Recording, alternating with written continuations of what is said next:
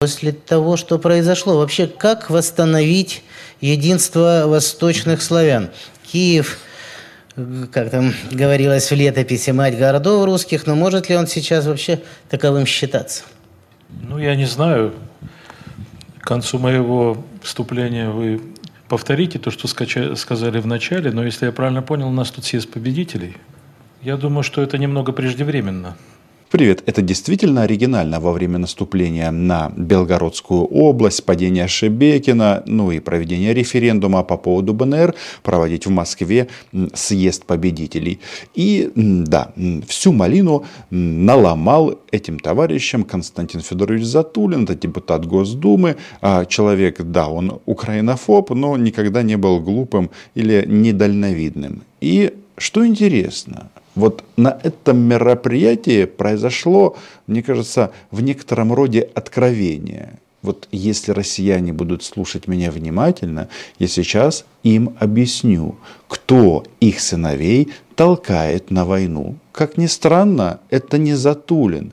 Значит, там, на болотах, то есть в Москве и околицах, оселился целый пласт бывших украинцев, они тоже украинофобы, которые делают э, карьеру и зарабатывают на войне. Заметьте, вот сидящие за, на сцене, большинство из них приехало из Украины, они были в оккупационных администрациях или что-то типа этого, и теперь э, на все горло орут, что нужно воевать до последнего. Великая Отечественная, бла-бла-бла, Оренбург, отдавай своих сыновей на войну.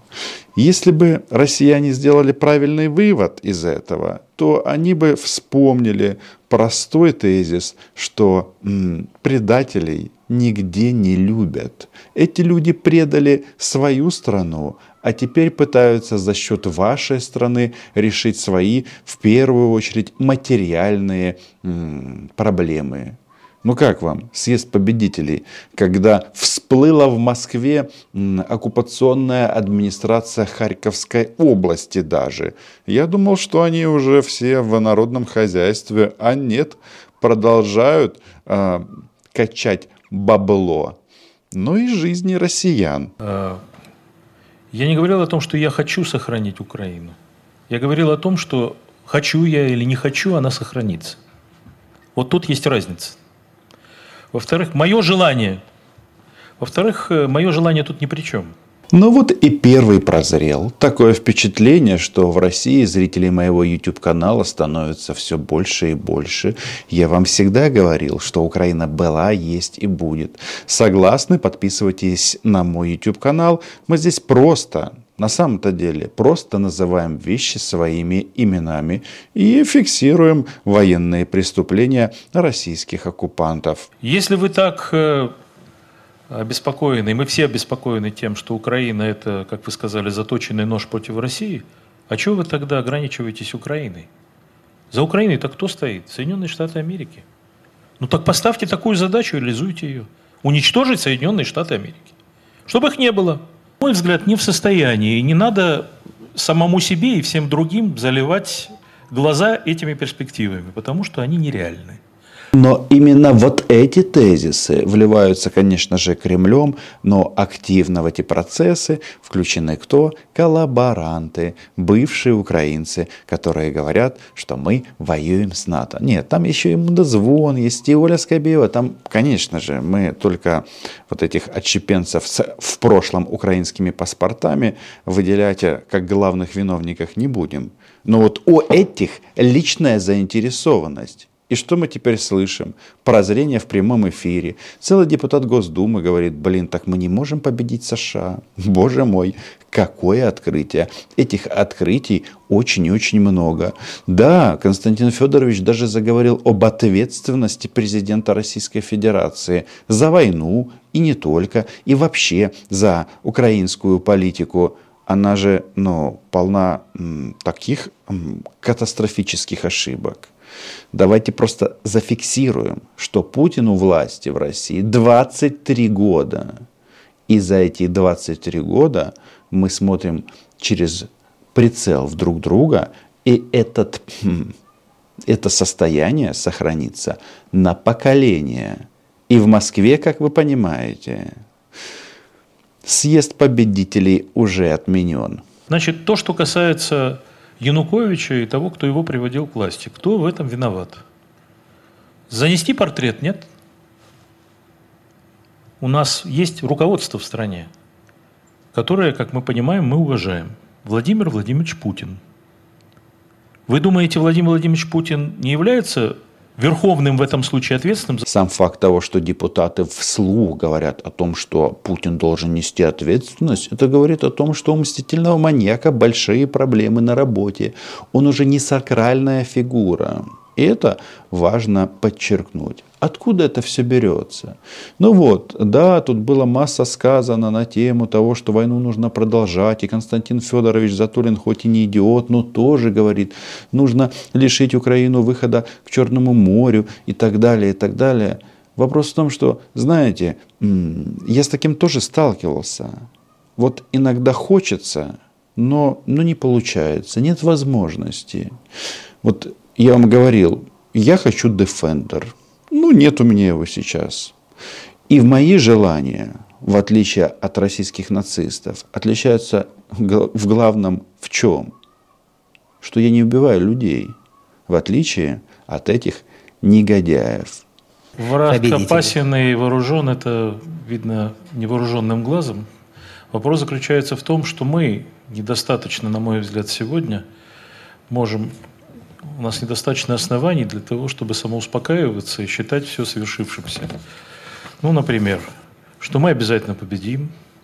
Ну, например, что государственности Украины и вообще Украины как таковой, а некоторые говорят, и украинцев как таковых не существует. Это проехали. Но в части того, что вы не победите, звучат интересные вопросы. Например, российская армия, потеряв десятки тысяч российских молодых мужчин на территории Украины, не может понять, а зачем это все? Вот вся эта сфора пропагандистов, они так и не могли это сформулировать. И дело в чем? Дело в том, что, ну, да, Россия страна-оккупант. И никто этого, собственно говоря, не скрывает. Здесь, когда приезжаешь в Москву, любой другой регион – тебе задают вопрос, ну как там? Где там? Ну там на фронте, наши же там воюют. Что там люди говорят? Не воспринимаются эти территории как российские. А законодательно, как угодно, ты ничего не сделаешь в этом отношении. Пропаганда, да, она должна работать, но э, убедить людей в том, что мы, за что мы воюем, вот сейчас самый главный вопрос, он возникнет. Меня что поразило? Даже военные на фронте говорят, ответьте, а вот где наша крайняя точка? Где мы должны остановиться? Вот в чем как бы, логика проведения спецоперации она ясна, но где край? Э, пройдет время. Понятно, все войны заканчиваются, вся вот эта там банальщина, да? Закончится.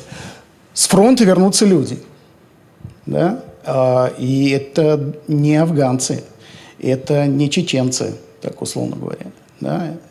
Вот это горнило украинской войны, оно их не только закалит, оно заставит их задавать вопрос.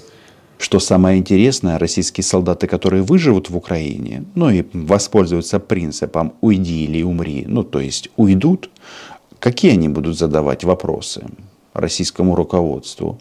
Примерно такие же, как и я. Кстати, э, Затулин, по сути, задает подобные вопросы. Зачем это все? Потому что это война.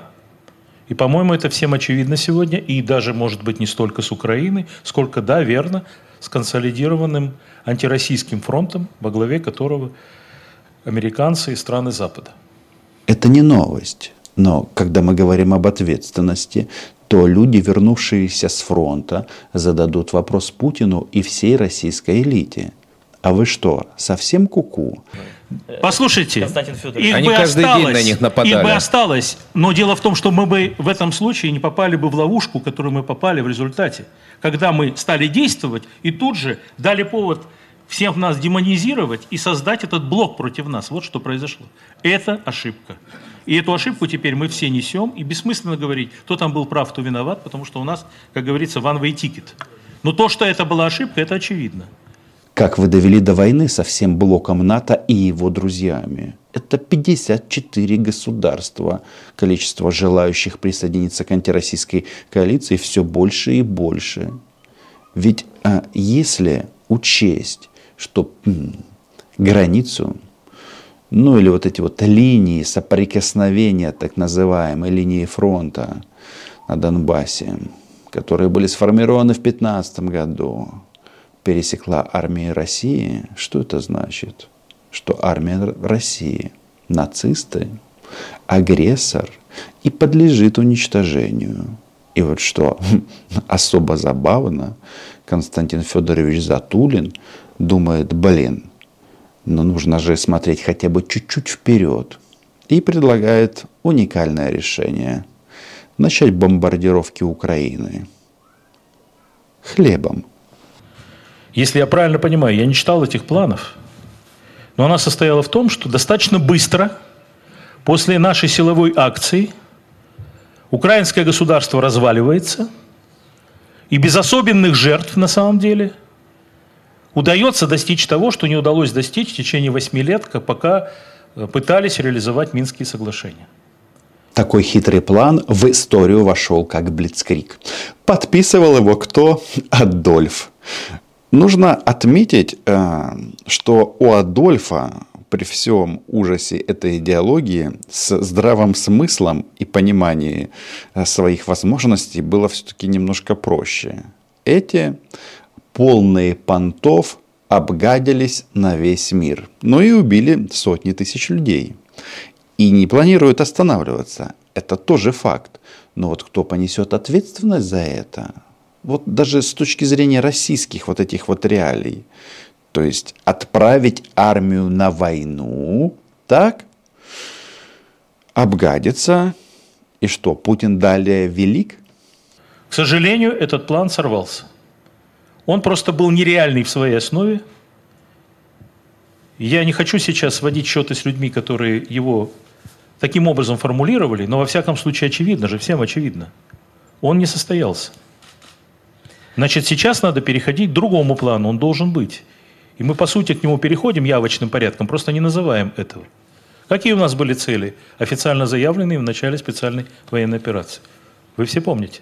Денацификация, демилитаризация, нейтралитет Украины и защита жителей Донецкой и Луганской народных республик, которые все это время страдали.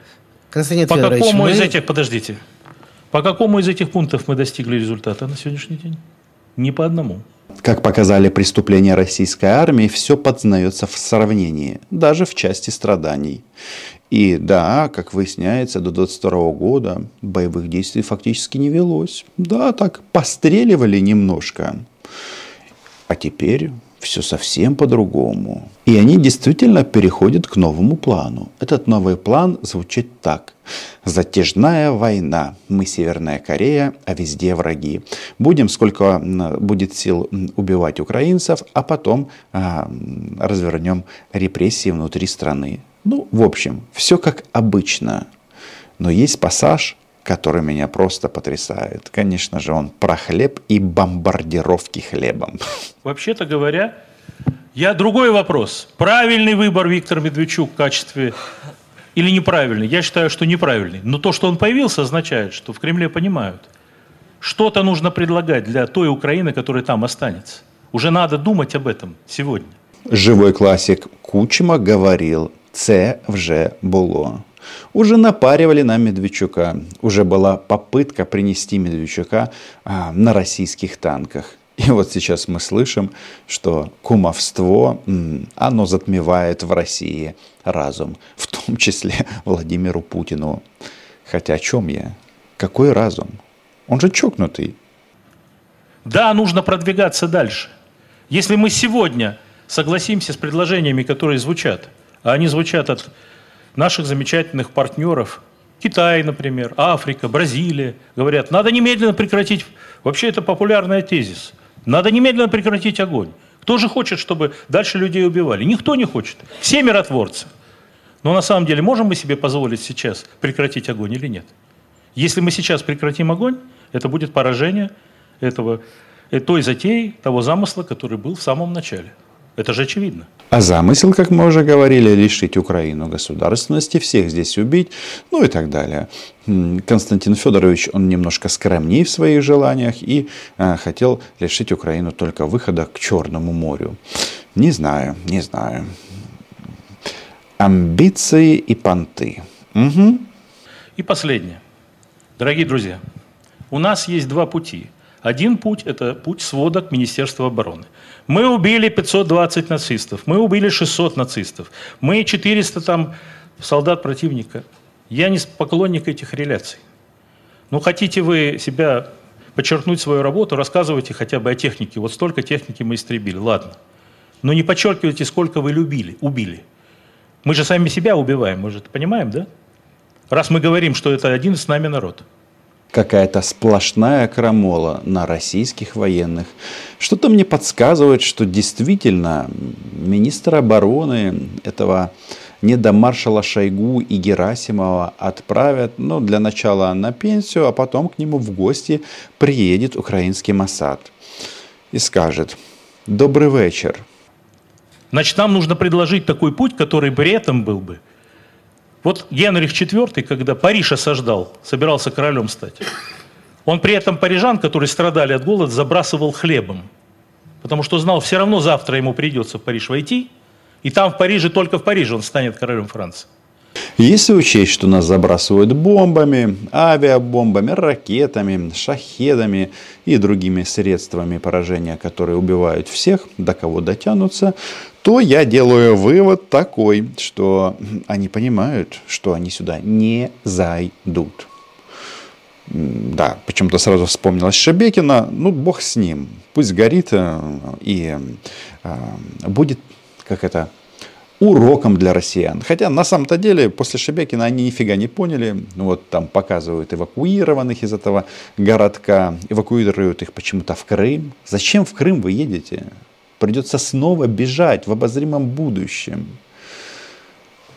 У них нет причинно-следственной связи. Это так, ремарка. Если мы хотим, чтобы Украина была или украинцы были на нашей стороне, мы должны эту линию подчеркивать.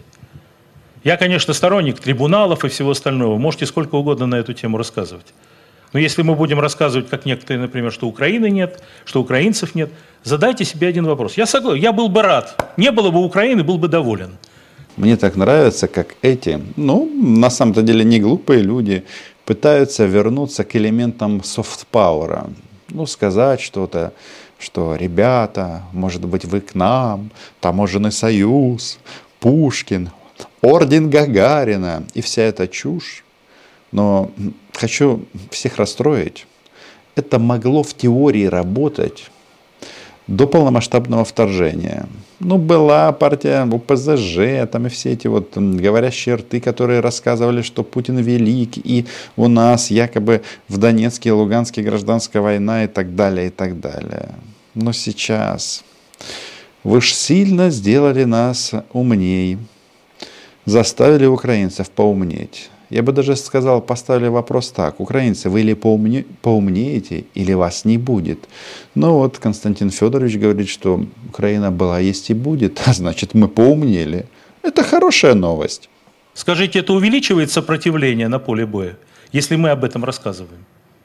На мой взгляд, увеличивает, потому что это почва, это аргумент для тех, кто говорят. Вы видите, они хотят нас стереть с лица земли. Мы все как один должны с ними бороться. Степень консолидации их известна – я оставляю на вашей совести все, что вы рассказываете о том, как все люди там в Запорожской области или еще где-то, все они вообще рвутся, все они хотят, все они на нашей стороне. Военкор Кар Карченко рассказывал до вашего прихода о высокой мотивированности украинской Значит, армии. Высокая мотивированность украинской армии возникает не на пустом месте. Она возникает Потому что украинские солдаты, не только солдаты, знают, что российская армия сюда пришла уничтожить всех. Примеров было более чем достаточно. Кстати, Константин Затулин он по поводу Бучи когда-то сказал так. Он не говорил, что этого не было.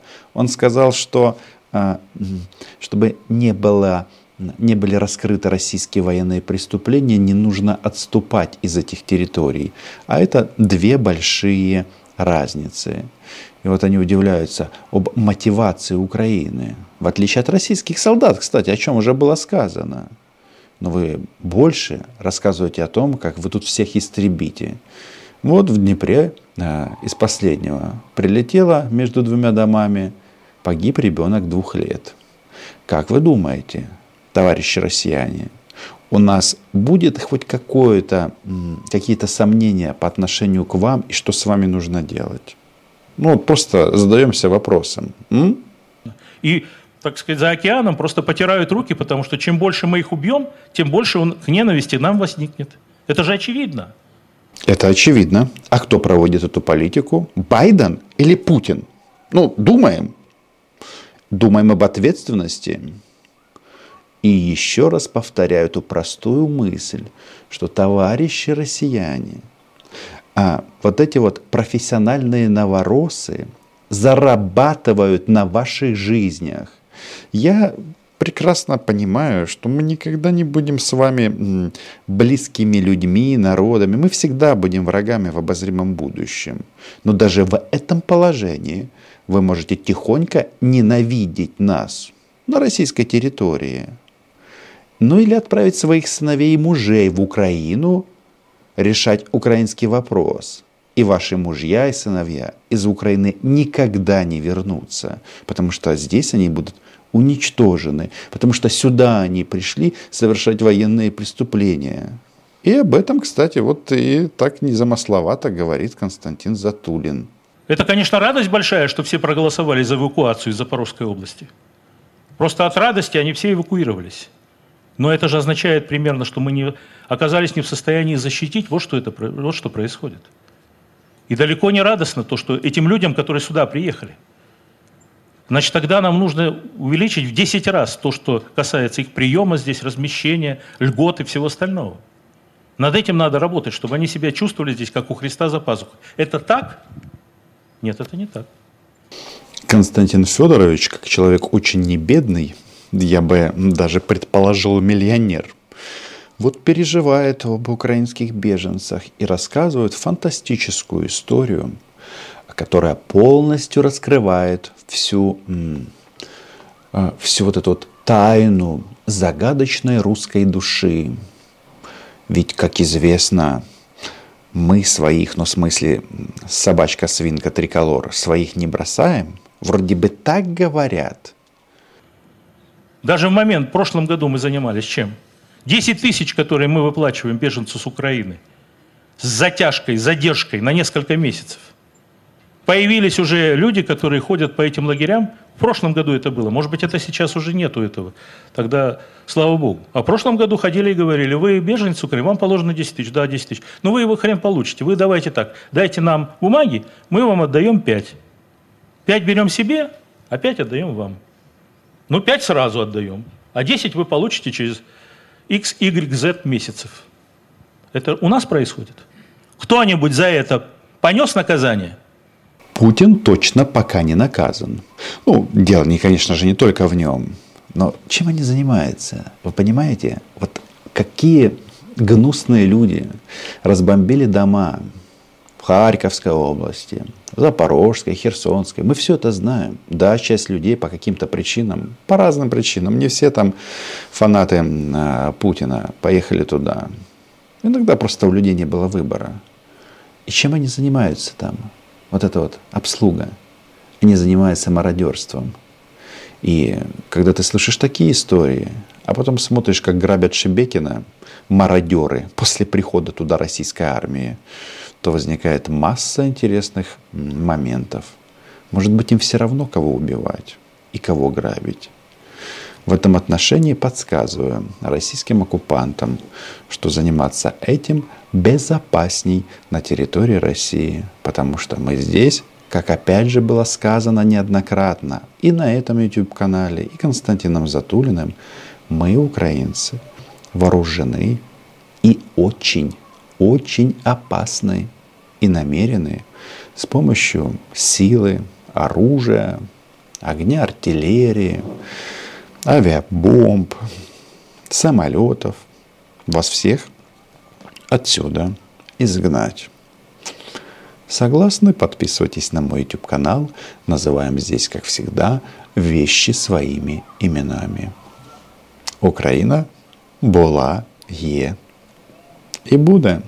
До зустрічі!